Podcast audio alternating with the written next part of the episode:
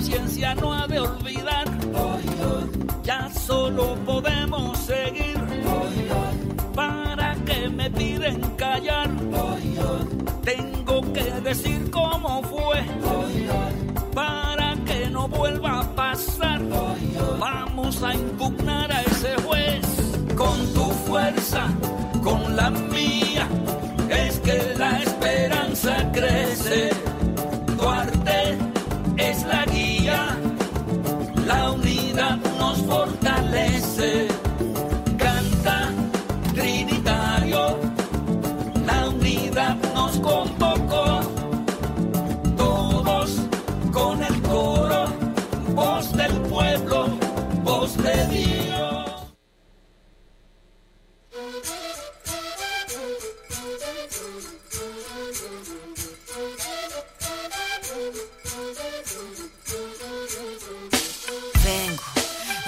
Respuestas con el manojo lleno y las venas abiertas. Vengo como un libro abierto, ansiosa de aprender la historia no contada de nuestros ancestros, con el viento que dejaron los abuelos y que vive en cada pensamiento de esta amada tierra, tierra.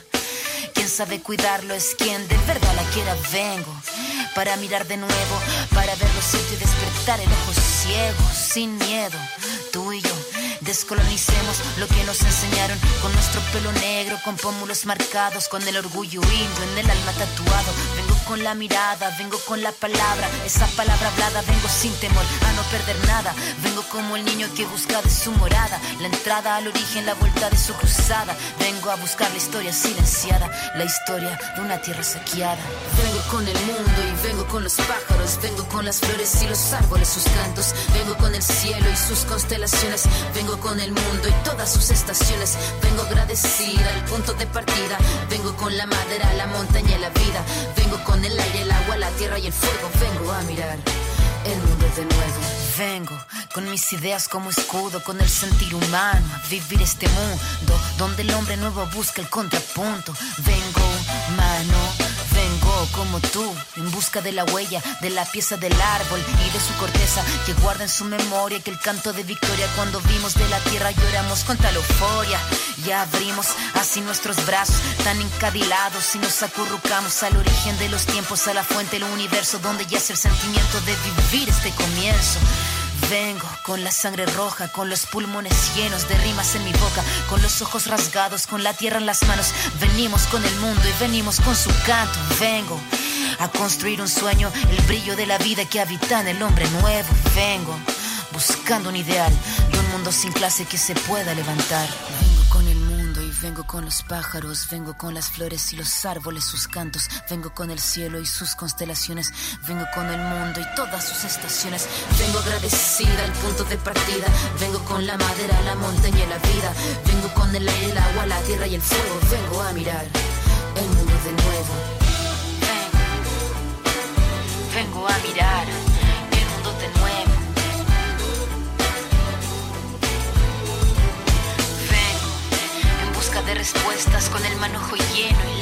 Abiertas. Vengo. Vengo buscando un ideal de un mundo sin clase que se pueda levantar. Vengo con nuestro pelo negro, con pómulos marcados, con el orgullo indio en el alma tatuado. Vengo.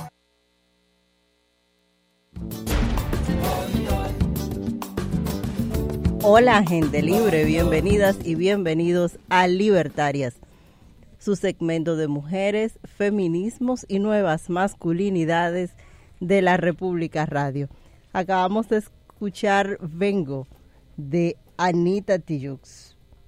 Bueno, empezamos enero, ya lejos de las festividades. Hoy vamos a discutir sobre la agenda para 2020 de las mujeres y el movimiento feminista. Eh, Riamni Méndez y Natalia Mármol les estaremos acompañando en los próximos 50 minutos. Hola Natalia, ¿cómo estás? Hola Riamni, eh, feliz inicio de año. La verdad, no, te puedo decir que bien. Eh, arrancamos este año con muchos acontecimientos lamentables y, eh, y debo admitir que estoy eh, concernado, un poco perturbada y muy triste. Sí, hemos empezado con muchas tristezas. Hoy vamos a hablar de estos temas, de cuáles deben ser las prioridades de las mujeres para 2020. Tenemos en cabina a Fátima González de Junta de Prietas y Ana Olivo del CIPAF, el famoso Centro para la Investigación y Acción Femenina. ¿Cómo están chicas? Bien, bien. Muy bien, muchísimas gracias por la invitación. Un placer tenerlas por aquí. Antes de continuar eh, con nuestras invitadas, vamos a comentar eh, las noticias en clave feminista que nos parecen importantes de la quincena. Eh, la violación y el asesinato de la niña de cuatro años, Yanesi Rodríguez, eh, en una comunidad de Santiago ha conmocionado a toda la sociedad. Los supuestos asesinos son un adolescente de 16 años y Franklin Fernández Cruz, de 31. Según reportes de los medios del país, este hombre, el de 31, ya había sido acusado de violar y embarazar a su propia hermana. Es decir, que si se confirma este hecho, entonces eh, vamos a estar ante una situación que se provocó porque la justicia no actuó a tiempo. La fiscalía solicitó un año de coerción para Fernández y seis meses para el adolescente, según reporta el Caribe. Les quería comentar sobre la mamá de la niña, que ahora, digamos, mucha gente la ha acusado de negligencia, puede ser que haya un punto de razón, ¿no? Porque envió a la niña un colmado a las 10 de la noche y sobre ella están cayendo todos los cuestionamientos en los medios de comunicación. Pero en este debate es importante tener en cuenta lo siguiente. Primero, una falla importante de la justicia. Había un violador suelto en una comunidad. Entonces, vamos a empezar por ahí, si eso se confirma. Un crimen previo impune. Impune. Lo segundo, eh, la señora tuvo su primer hijo, su primera hija a los 14 años. Es decir, fue una mamá adolescente. La embarazó un adulto, lo que es una violación, un señor que ahora tiene 60 años a ella de algún modo se le impidió ir al entierro de su propia hija. Imagínense el dolor eh, que eso le ha causado, eso lo reportan los medios, no pudo ir al entierro de su hija. Y además de que no pudo ir al entierro de su hija, el papá sí pudo ir. El papá que no, que quizás no, no fue todo lo responsable que debió ser porque él tampoco estaba ahí, él tampoco sabía dónde estaba la niña, que conste, y según el testimonio de la abuela, tampoco era muy responsable en el seguimiento a sus hijas, aparte de que... Y es un maltratador. La abuela está, según lo que dice la abuela, la abuela está pidiendo la custodia de la otra niña para evitar que se quede sola con el padre, porque según dice la abuela es un maltratador. Imagínate, y, lo, y en principio, ¿no? Es un hombre adulto que estuvo con una menor, o sea, es un violador y él estuvo ahí, pudo despedirse de su hija, está bien, es un derecho, pero que la mamá no pudiera despedirse de su hija es como un nivel de crueldad. Y dice el periódico que él amenazó a la, a la mamá de que si iba por irresponsable y lloraba que toda la culpa era de la mamá, como si él no tuviera culpa alguna. Pero eh, no queremos poner el foco tanto en la familia como en el sistema judicial por el que esto pasó. El sistema judicial y la falta absoluta de trabajadores sociales y de seguimiento a las comunidades. Y en el tema del embarazo de madres adolescentes inmaduras y que aún así crían a sus hijas y a sus hijos lo mejor que pueden y sobre las que en último caso recae toda la responsabilidad eh, cuando pasan estas situaciones.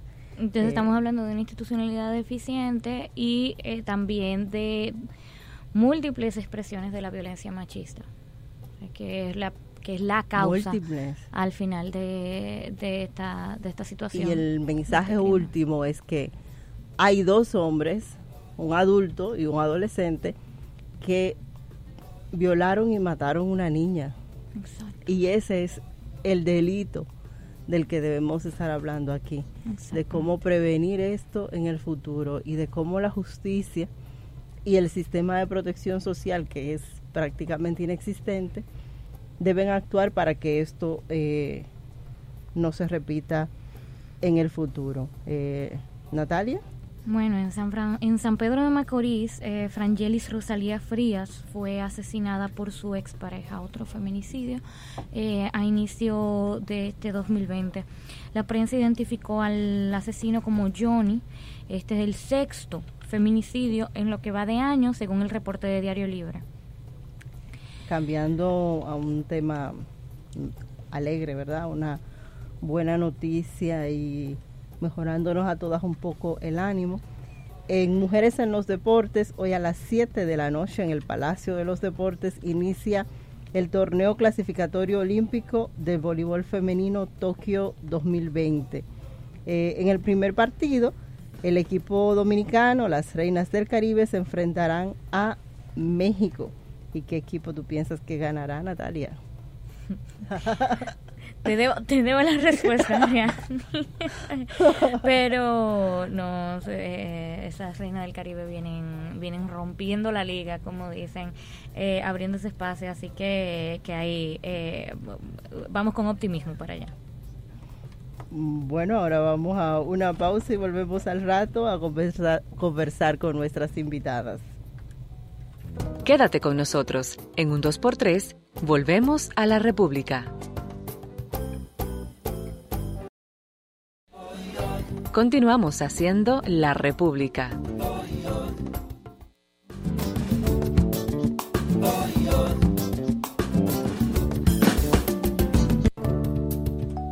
Ya de regreso, libertarias y libertarios, eh, vamos ahora sí a dar paso a nuestras invitadas. Se nos unió Claudia Sarante de Política, ¿verdad?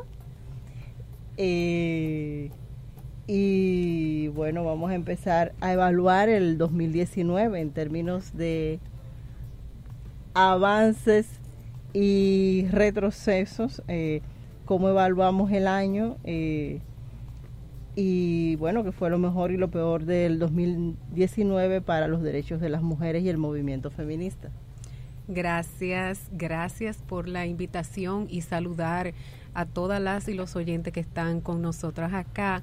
Eh, solo que venimos de Red Mujeres. Igual es una organización eh, con las mismas miras de hacer analíticas responsables y críticas de, de, la, de lo que es la política y el acontecer femenino en cuanto a la participación justa, democrática de las mujeres.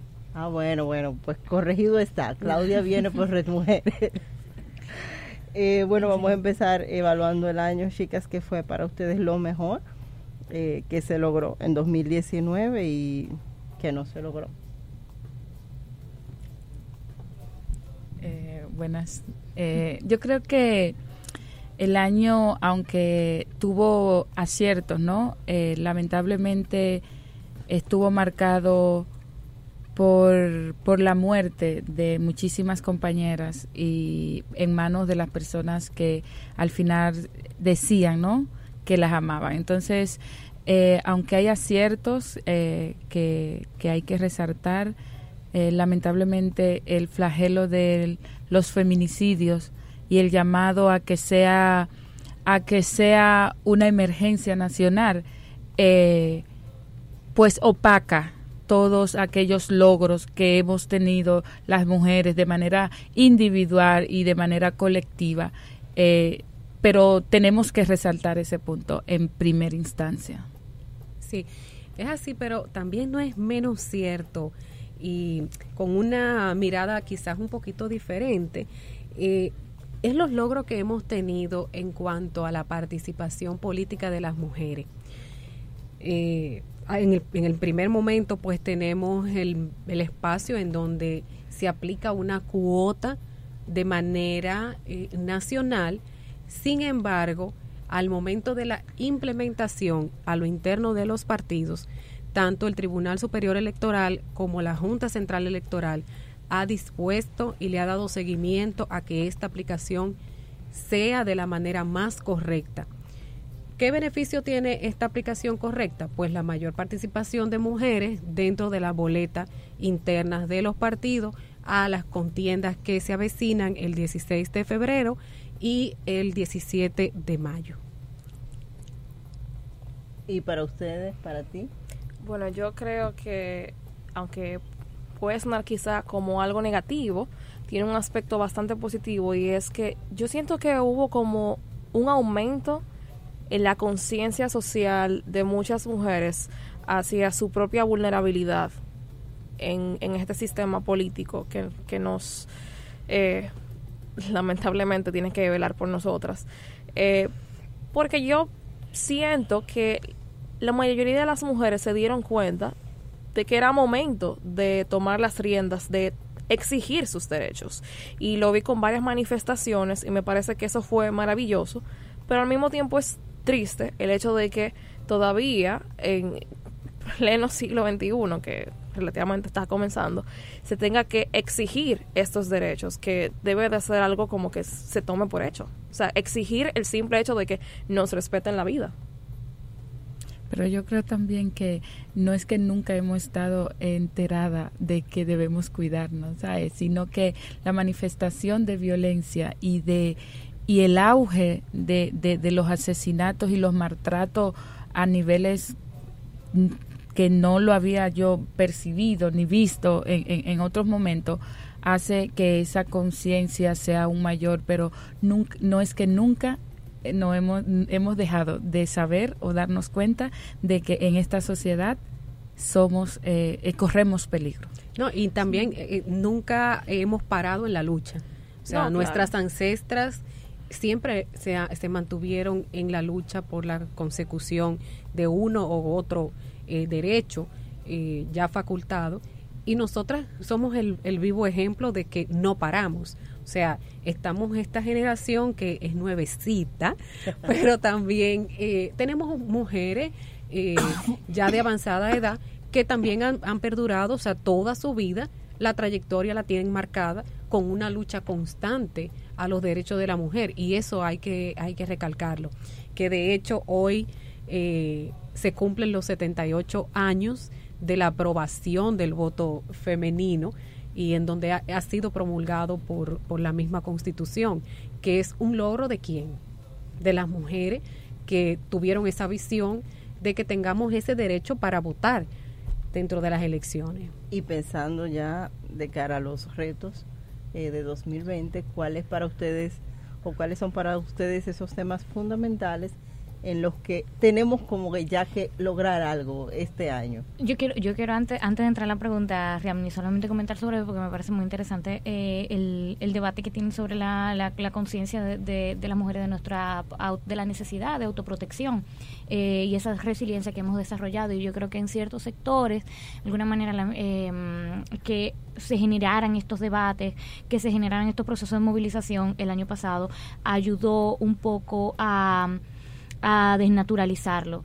O sea, yo creo que lo hemos tenido muy normalizado eh, al punto de, de, entender que nada, que nos toca. De, eh, de repente como hacer una pausa y decir, no, espérate, pero ¿por qué yo tengo que vivir con miedo? Exactamente. ¿Por qué carajo como mujer yo tengo que tomar estas medidas? ¿Por qué es normal que me digan, no, que tú no puedes salir sola? Exacto. Entonces yo creo que, que de alguna manera como se el, el, el, debate sobre la violencia de género, eh, el, los diálogos, las conversaciones que surgieron de, de, estos feminicidios, el incremento de la prensa, eh, de la, la difusión, eh, el reporte de estos casos, que, que, que si la gente dice se han incrementado. no, es que se está visibilizando más. Exacto. El año pasado hubo un, no, sé si hubo una voluntad expresa, eh, pero se visibilizó más. Y esto yo creo que por lo menos eh, en ciertos sectores, en ciertos ámbitos, eh, hizo que, que, que, que generara como cierto extrañamiento de algo que teníamos muy naturalizado.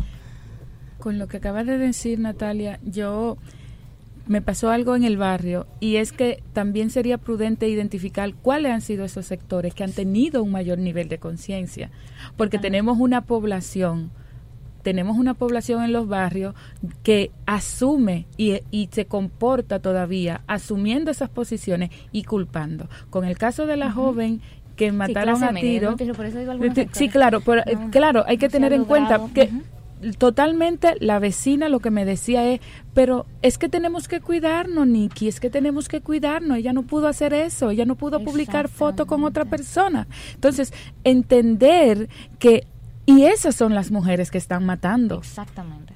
Esas son las mujeres que están matando, aquellas que todavía asumen y normalizan las condiciones de vida y los maltratos que reciben, no solamente de los hombres, sino de, de, la, sociedad. en general, porque la vulnerabiliza y la mantiene en un extracto, te toca ahí. Entonces, eso también tiene que quedar claro. Esas son las mujeres que están matando. Y en esas mujeres el miedo continúa y la reflexión. Y sigue estando no, naturalizado. Al contrario, la, visibilización de los feminicidios en esas mujeres causa muchísima más eh, opresión. Porque entonces, para que no me mate, me quedo. Para que no me mate, permanezco. Para que no me mate, no salgo. Para que no me mate, no me pongo tal ropa. Para que no me mate, un sinnúmero de cosas. Porque tienen misoginia internalizada. ¿Te me entiende? Entonces es una es una es una cosa que y tienen miedo. La visibilización parte del miedo. La visibilización de los feminicidios y lo que está pasando con los feminicidios actúa de forma muy diferente depende del sector a donde llegue la información. Totalmente. Y mira, tú sabes que ahora que tú comentas eso, me llegó como un pequeño, una pequeña memoria de cuando yo estaba más pequeña, porque imagínense. eh, yo me acuerdo que yo tenía como 9, 10 años y yo acabo de ver una noticia de un feminicidio y estaba hablando con una primita mía y le digo yo, mira, pero ¿por qué será que pasa eso? ¿Qué fue lo que hizo esa mujer para que la mataran? Y yo misma pensé, yo dije, wow, mira, cuando yo me caso, porque yo asumía que me iba a casar, obviamente, eh, yo voy a hacer todo lo que me diga mi esposo para que no me mate. Ah. Y ahora que yo crecí, yo me di cuenta, wow, o sea, ¿Cómo condicionan a las mujeres este, que son pequeñitas para eh, ser sumisas? Es que no podemos olvidar de que somos una construcción social. No, claro que sí. Y es lo que te van dando. Por ejemplo, hace un ratito a mí me mandaron un video de un sobrinito, tiene dos años. La abuela estaba ensayando, ella eh, está en la iglesia, ella estaba ensayando los cantos. Y el niño está sentado igual con una guitarra y él está cantando en su idioma y, tocando la guitarra a su manera, pero es lo que está haciendo. ¿Y qué es eso lo que estamos viendo ahí? Es un aprendizaje, una construcción. Los niños, ¿qué son? Los niños no son eh, parte de un aprendizaje extraterrestre.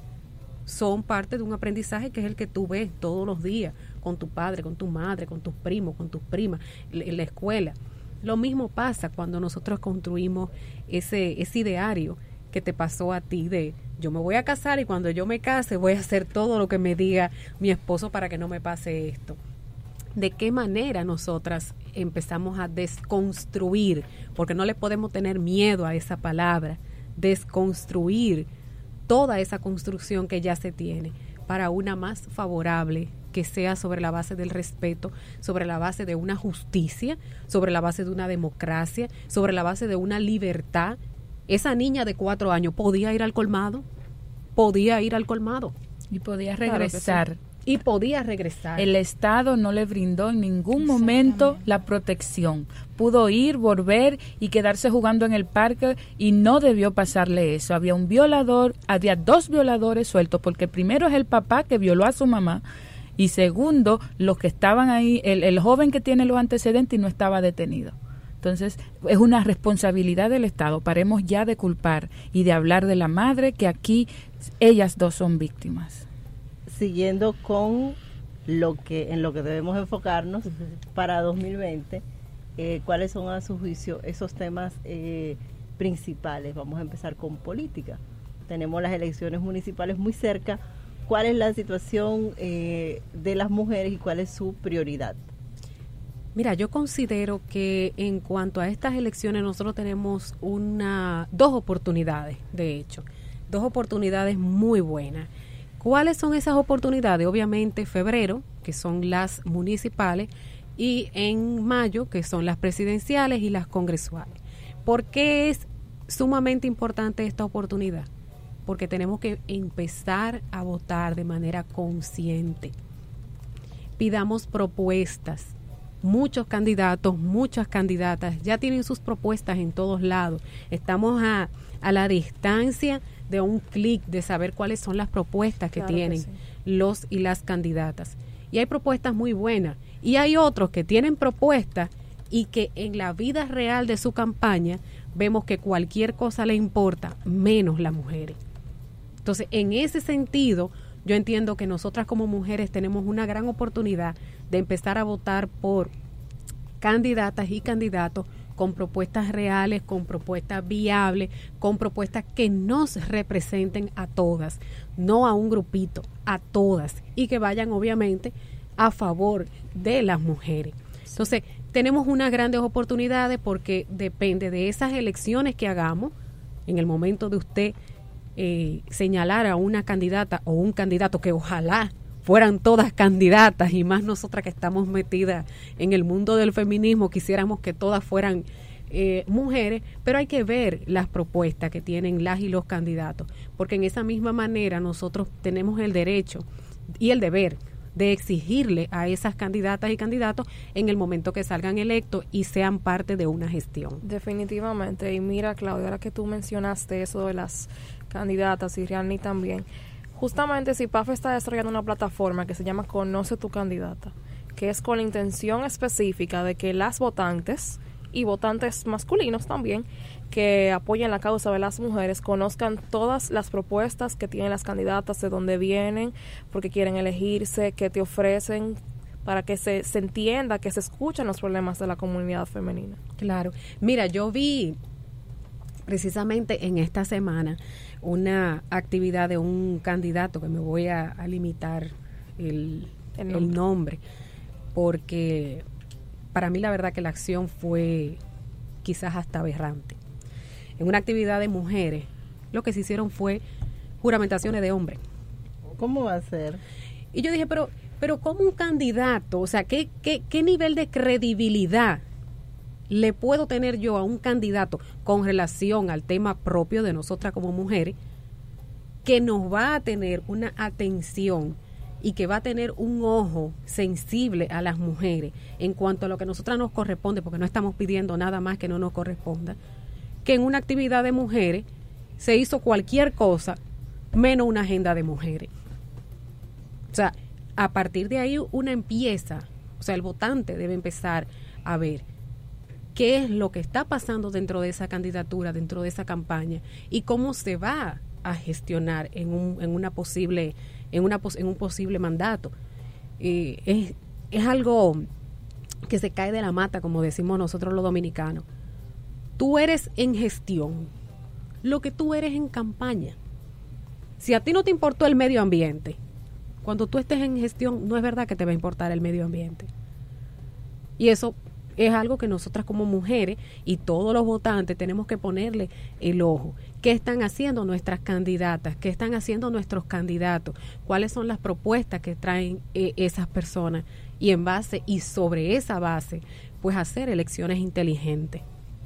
¿Cuáles ustedes consideran que deben ser esos compromisos que deben asumir las candidatas y candidatos municipales, legislativos, presidencial eh, en este año electoral? Eh, este año electoral se, se, se, complicó y sigue complicado como siempre ha estado, eh, como han sido siempre la política en este, en este país. Eh, hace un momento estuve escuchando el programa anterior que había aquí y estaba José Horacio y Mario Sosa. y José Horacio dijo una, una, no hay Salvador y me encantó porque el pueblo dominicano asume que debe que va a venir un Mesías que lo va a resolver todo. y seguimos cayendo en esa en ese en ese discurso. Entonces, aquí hay grandes grandes grandes retos de siempre. Aquí seguimos con las mismas problemas y con las mismas eh, situaciones de hace eh, eh, de hace 20 años. Mejoras muy muy muy muy particulares, pero los los retos neurálgicos de esta sociedad dominicana siguen ahí. Y por eso las mujeres todavía seguimos teniendo, estamos en la posición en la que estamos en muchísimos aspectos. Entonces, eh, y, y, claro, esos políticos salen de esa sociedad, ¿no?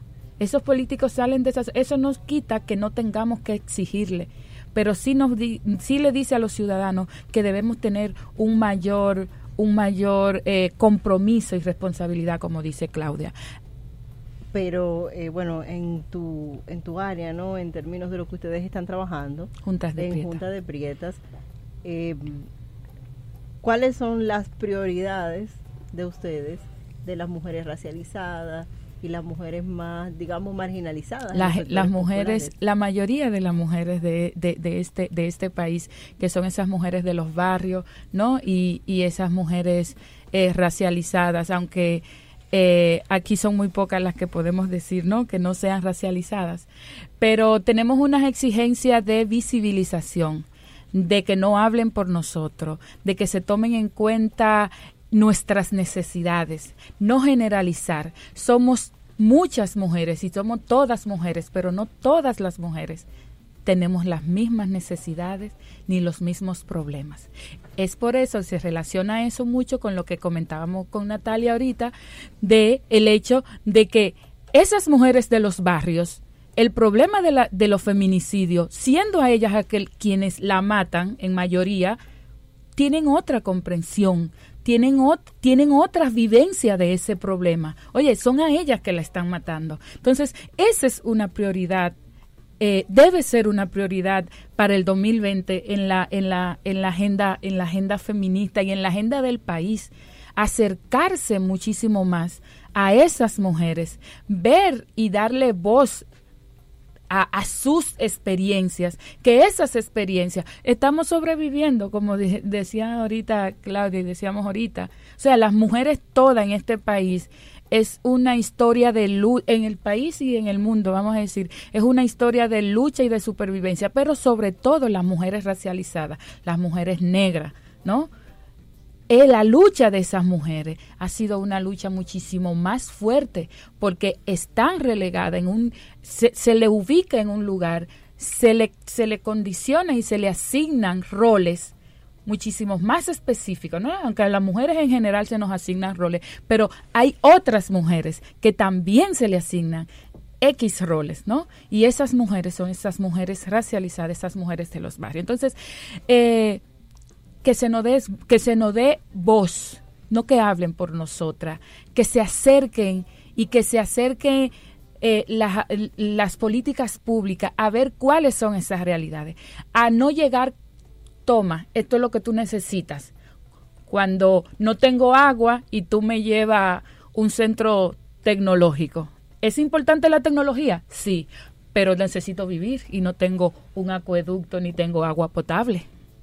Sí, entonces eso no me lo puedes decir tú sin preguntarme, sin decir, sin ver lo que yo te voy a decir. En cuanto a derechos sexuales y reproductivos, eh, parecería que estamos estancadas eh, y entonces vamos a, al regreso a hablar de los derechos sexuales y los derechos reproductivos y los proyectos de ley pendientes. Quédate con nosotros. En un 2x3, volvemos a la República. Continuamos haciendo la República. De, regreso. en coro ni que no hubiéramos coordinado. Eh, Riamni dejó una pregunta sobre la mesa relacionada a los derechos sexuales y reproductivos. ¿Cuáles ustedes consideran que son las prioridades ahí? Eh, ¿Qué pasos habría que dar este año? Bueno, yo creo que uno que tal vez muchas personas no, no sepan que es un derecho sexual o lo consideran como que es algo que está implícito. Es el derecho a la autonomía y la integridad sobre tu propio cuerpo. Y me parece que ese derecho eh, se violenta principalmente en esa insistencia que tiene el Estado Dominicano de perpetuar y proteger los matrimonios infantiles y las uniones tempranas. O sea, cuando tú permites que un adulto evidentemente masculino, porque la mayoría de los casos, que no niego que pueda pasar al revés, pero eh, tenga una unión temprana con, con una mujer, una niña, o niñas realmente, de 12, 14 años menores de edad, tú estás permitiendo una violación, tú estás bendiciendo una violación bajo un conjunto de sesgos cognitivos que no tienen ninguna validez, o sea, porque esa niña no está en capacidad de dar su consentimiento y que yo estoy bastante segura que la mayoría de los casos ni siquiera, o sea, estaría de acuerdo. No hay ni siquiera una manipulación que tú digas que, bueno, que la niña se siente eh, que fue engañada o algo. O sea, es que no, es que muchas veces hasta de frente muestran una negación rotunda.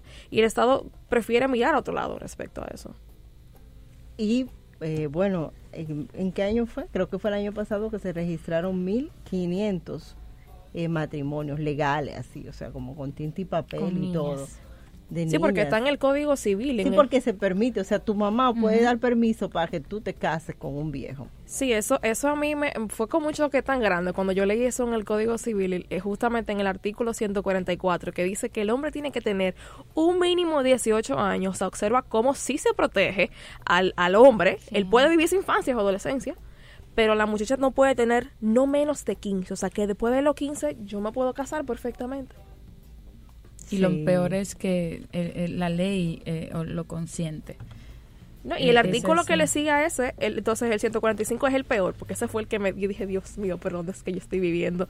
Porque lo que dice es que el gobierno, en ciertos casos muy específicos, en situaciones muy graves, y dicen, yo me imagino cuáles son esas situaciones, ellos pueden dar una dispensa para que la edad sea menos de 15 años, que eso es lo que se usa muchas veces lo que dice Rihanna, que van los papás, dice, a veces la niña la violan o algo y dice, bueno, es mejor que tú te la lleves, así que ellos dicen, y la casan para que no sea un res. Exacto, o sea.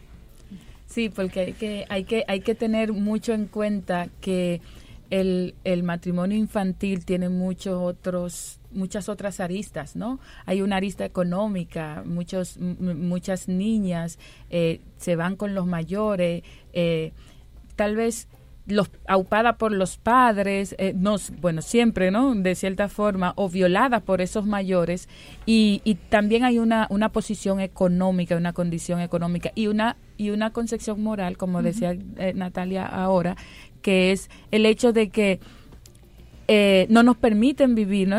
como la sexualidad X, y cuando pasa violada, tiene que honrarla. El hombre tiene que honrar a esa joven, porque si no, entonces en el pueblo acaban con ella, en el barrio acaban con ella. Mira, yo, yo las escucho y estoy totalmente de acuerdo con sus posiciones y con su sorpresa. Pero yo vuelvo a la parte política. Las mujeres dominicanas estamos en un año decisorio. Los políticos no se juegan con sus votos vamos a empezar a decirle a los políticos cuál es la propuesta que tú tienes. Tú estás a favor del, matrimonio infantil. O sea, vamos a llevarlo a esos escenarios. Vamos a no ponérsela tan fácil a los políticos. Esto es un momento, es verdad, que ellos a todo van a decir que sí y que todo va a estar bien. Pero tenemos una base. Vamos, o sea, tenemos una base de decir, usted no está a favor del matrimonio infantil y por eso es que yo estoy apoyando su candidatura por las propuestas que tiene. Entonces, vamos a llevar esas oportunidades que tenemos ahora de poder aprovechar a los candidatos a todos los niveles para llevar propuestas, para hacer que ellos generen propuestas. Por ejemplo, ¿qué llamado le he hecho yo a, a los comunicadores, a los periodistas? Cuando vayan a una rueda de prensa de un candidato, Sí, hay que preguntarle de la corrupción y que la impunidad. Pero vamos a preguntarle también sobre temas de mujeres propios para que ahí no tengan una respuesta, porque no la van a tener la respuesta, porque muchos candidatos carecen de propuestas Todos. con miras a, a- a las mujeres. Entonces, van a tener que empezar a pensar en eso. Van a tener que buscar equipos que vayan tratando los temas de mujeres. O sea, vamos a aprovechar este momento electoral a favor de nosotras, de las mujeres. ¿Cómo? Haciendo esas exigencias, llevando a los candidatos a que tengan que interesarse por los temas de mujeres. Que los temas de mujeres al final vienen siendo de toda la sociedad, porque hablamos que la seguridad, pero a quienes mayormente atracan. Claro. Entonces, es mo- ir moviendo y tener esas oportunidades ahí, utilizarlas a nuestro favor. Cómo nosotros podemos sacarle ese provecho a estos dos momentos. Por ejemplo, aquí no puedo irme sin mencionar eh, las propuestas que, ha presentado eh, Carolina en su alcaldesa, en su, en su candidatura a la alcaldía Ah, las personas se han interesado en cuál es la mira que tiene ella a las mujeres. Vamos a ver qué tiene. Entonces, ahí tiene, por ejemplo, unidades móviles en los barrios para niñas, adolescentes, mujeres embarazadas. A que las niñas, bueno, pero están ahí y están embarazadas. ¿Y qué vamos a hacer con ellas? ¿Las abandonamos? ¿Y ¿Alguien no sería mejor proponer una algo para, para, para que no lleguen a Tam- eso? Porque esa debe está, ser una prioridad también del está, Estado. También está, y eso entra dentro de la parte de los derechos reproductivos. Pero ahí están las niñas que están embarazadas. Exacto. Hay que hacer un trabajo con esas niñas, con esas adolescentes. Entonces, ¿qué mirada podemos darle a las propuestas de las candidatas, de los candidatos, para que la utilicemos a favor de nosotras mismas? Cómo nosotras movemos a los candidatos y candidatas a favor de nosotras mismas. Esto es algo de doble vía, totalmente. Claro. Tenemos otro tema que no quiero que se nos escape.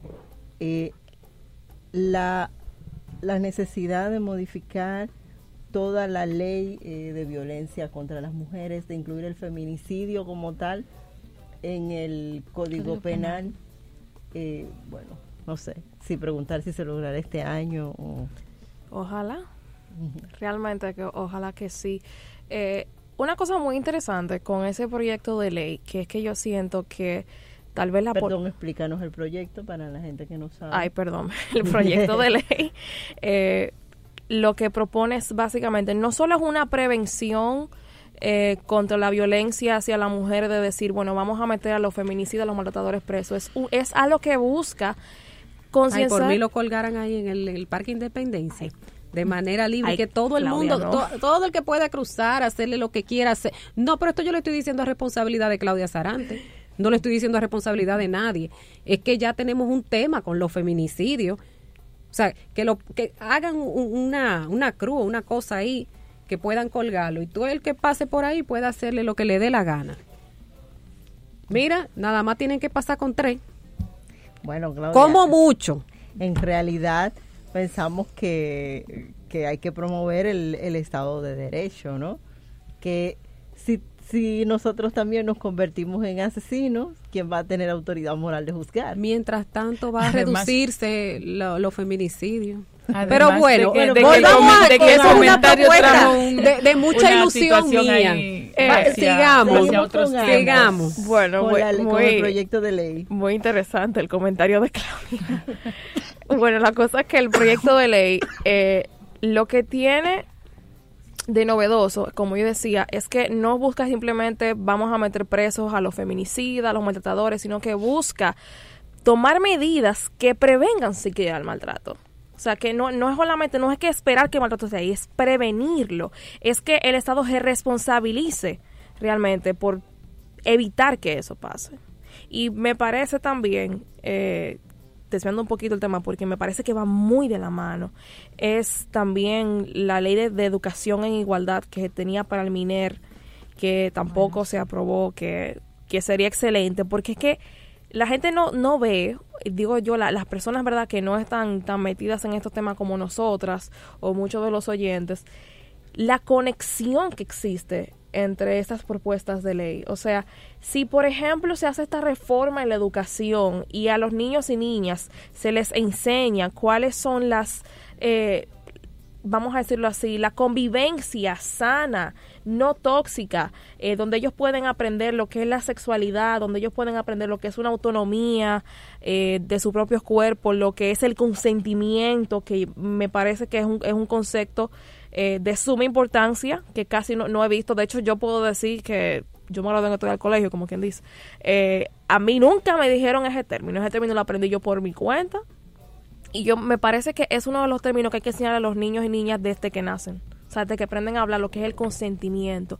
Porque si enseñamos el respeto al espacio y la integridad del cuerpo de otra persona, nos evitaríamos muchos problemas. Entonces, imagínense lo maravilloso que sería si se aprueba esta preciosa ley por el MINER.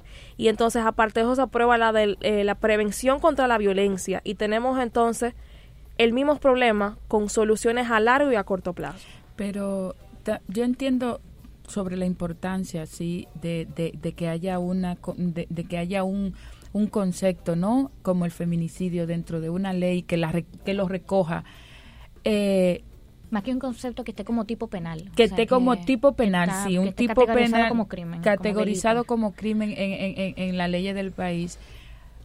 Pero ¿qué vamos a hacer con las actuaciones de, de, de la justicia y de los fiscales y de y de la policía? En algunos casos son tan cómplices como el que está cometiendo el Señores, me engranojo solamente al pensar, sí, la necesitamos y, y necesitamos que esté como tipo penal el feminicidio en la ley pero tenemos que trabajar y eso debe ser una prioridad de este Estado dominicano.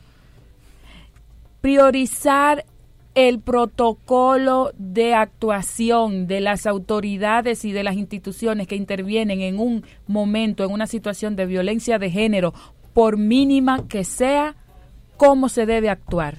Mira, yo creo que... ¿Cómo se debe actuar? Eso sí, se puede revisar, pero más que revisar eso, lo que hay que revisar es la gestión de los competentes. Pero no, pero porque porque eh, el protocolo eh, de víctima, atención a la a la mm, eh, víctima de, violencia está estructurado y está bien estructurado. Pero si no se lleva a cabo, eso es lo que estoy reclamando. o sea, exactamente, o sea, coincido de que a quien tienen que darle una, un seguimiento y tener pues un protocolo de acción es a quienes están llevando eh, ese protocolo. Pero claro, eso es lo que acabo de decir. Hay que ver cómo se aplica ese protocolo y a esas a, la procuraduría, a los fiscales, a los policías. Ese esa esa señora de Jarabacoa que mataron de cuando cuando fue a la policía a poner la denuncia, ¿por qué llevaron a esa señora y no fue una un fiscal o los mismos policías a recoger a los niños en esa vivienda? tuvo que ir, tuvieron que llevarla a ella. ¿Dónde está el protocolo de actuación? ¿Y quiénes son los que lo ejecutan? Entonces, no es solamente desde el incumbente de, de, de, de, la institución mayor, sino es todo el personal que se metan en su cabeza. Pero eso tiene una base. Eso tiene una base.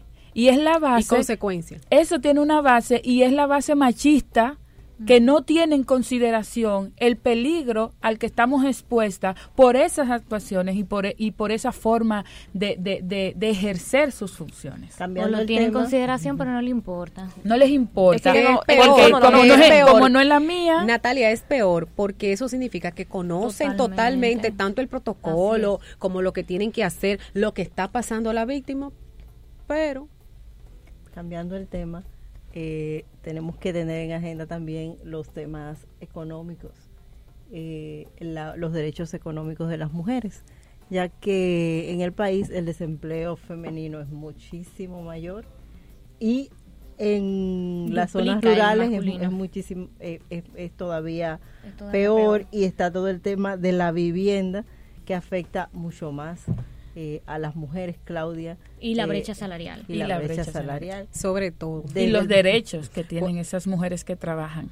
También. Porque hay ¿Cuáles son las condiciones? ¿Cuáles son las condiciones? ¿Cuáles son las condiciones? Porque esas mujeres que están empleadas, hay que ver qué condiciones y, qué, y, a qué, y qué derechos tienen, qué, beneficios tienen, ¿no? Que, que le otorga la ley o cómo la emplean. Señores, todavía en los call centers a las mujeres les descuentan el tiempo de ir al baño, incluyendo a las mujeres embarazadas, se lo descuentan de su salario.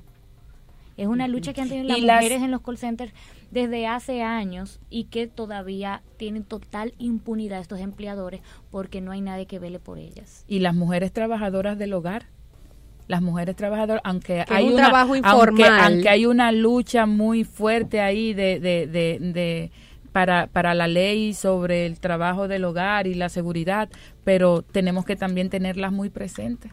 Presentes y, muchas que de- es un trabajo es un trabajo informal de parte de nuestras mujeres que tiene totales sacrificios porque es un trabajo que no comprende de horario, o sea, está todo fuera de, de regulación, o sea, no tiene horarios, no tiene día, no tiene un No tiene momento, protección social, no tiene protección social, tiene- clandestinidad, totalmente. no, y como dejan a, las- a sus familias la también. Porque A estas mujeres tienen hijos también, tienen nietos también, y no tienen momento de darle atención. y Eh, yo de manera particular celebro mucho este programa que ustedes han hecho porque siempre es válido poner sobre la mesa, visibilizar los temas de las mujeres, porque aunque hay muchos medios, hay muchos espacios, hay muchas instituciones, organizaciones, grupos de mujeres que, que siempre estamos a, a favor de la mujer y que vivimos luchando por mejores condiciones, pero siempre es bueno tenerlo en espacios como este y hablarlo para que se pueda replicar y la gente pueda entender lo que ha pasado, lo que está pasando, pero sobre todo lo que nosotras queremos a un futuro, que agradecer todo lo que hemos logrado, porque hay que hacerlo, pero también es la mira hacia el frente de todo lo que nos falta. Bueno, y la idea es Y que- así me despido yo de aquí. Perdón, y fa- fal- eh, yo creo que, que, que faltó, eh, que, que nos falta todavía cuando hablamos de los derechos reproductivos, la, la aprobación ya o la integración de las excepciones a la penalización de, del aborto. En-. Totalmente. En tres, es- en tres situaciones concretas, en tres casos específicos, cuando corre peligro la vida de la mujer, cuando el embarazo es inviable y cuando es el resultado de una violación o de incesto una lucha que se ha tenido desde hace eh, más de 15 años eh, y que todavía eh, nuestros representantes en el Congreso no lo han visto como una prioridad. Esperemos que este año sea el año. Bueno, gente libre, libertarias y libertarios, nos dicen que tenemos que terminar. La idea es fue empezar el año discutiendo cuál deben, cuáles deben ser nuestras agendas eh, para lo que nos resta de 2020, que está enterito, se pueden lograr muchas cosas. Eh, muchísimas gracias a Claudia cosas. Sarante, a Fátima González de Junta de Prietas y a Ana Olivo del CIPAF por habernos acompañado hoy. Nosotras nos vemos en 15 días. Síganos en Facebook y en Instagram. Somos Libertarias RD. Hasta la próxima. No lo dejaré de contar, no lo dejaré de decir. La conciencia no ha de olvidar, ya solo podemos seguir. ¿Para que me piden callar? Tengo que decir cómo fue,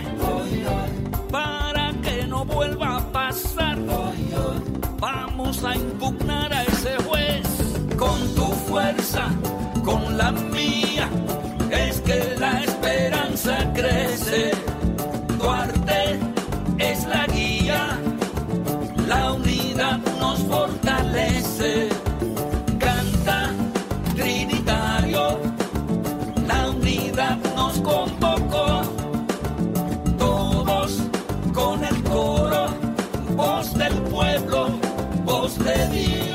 Esta es la nota 95.7. Conoce de todo.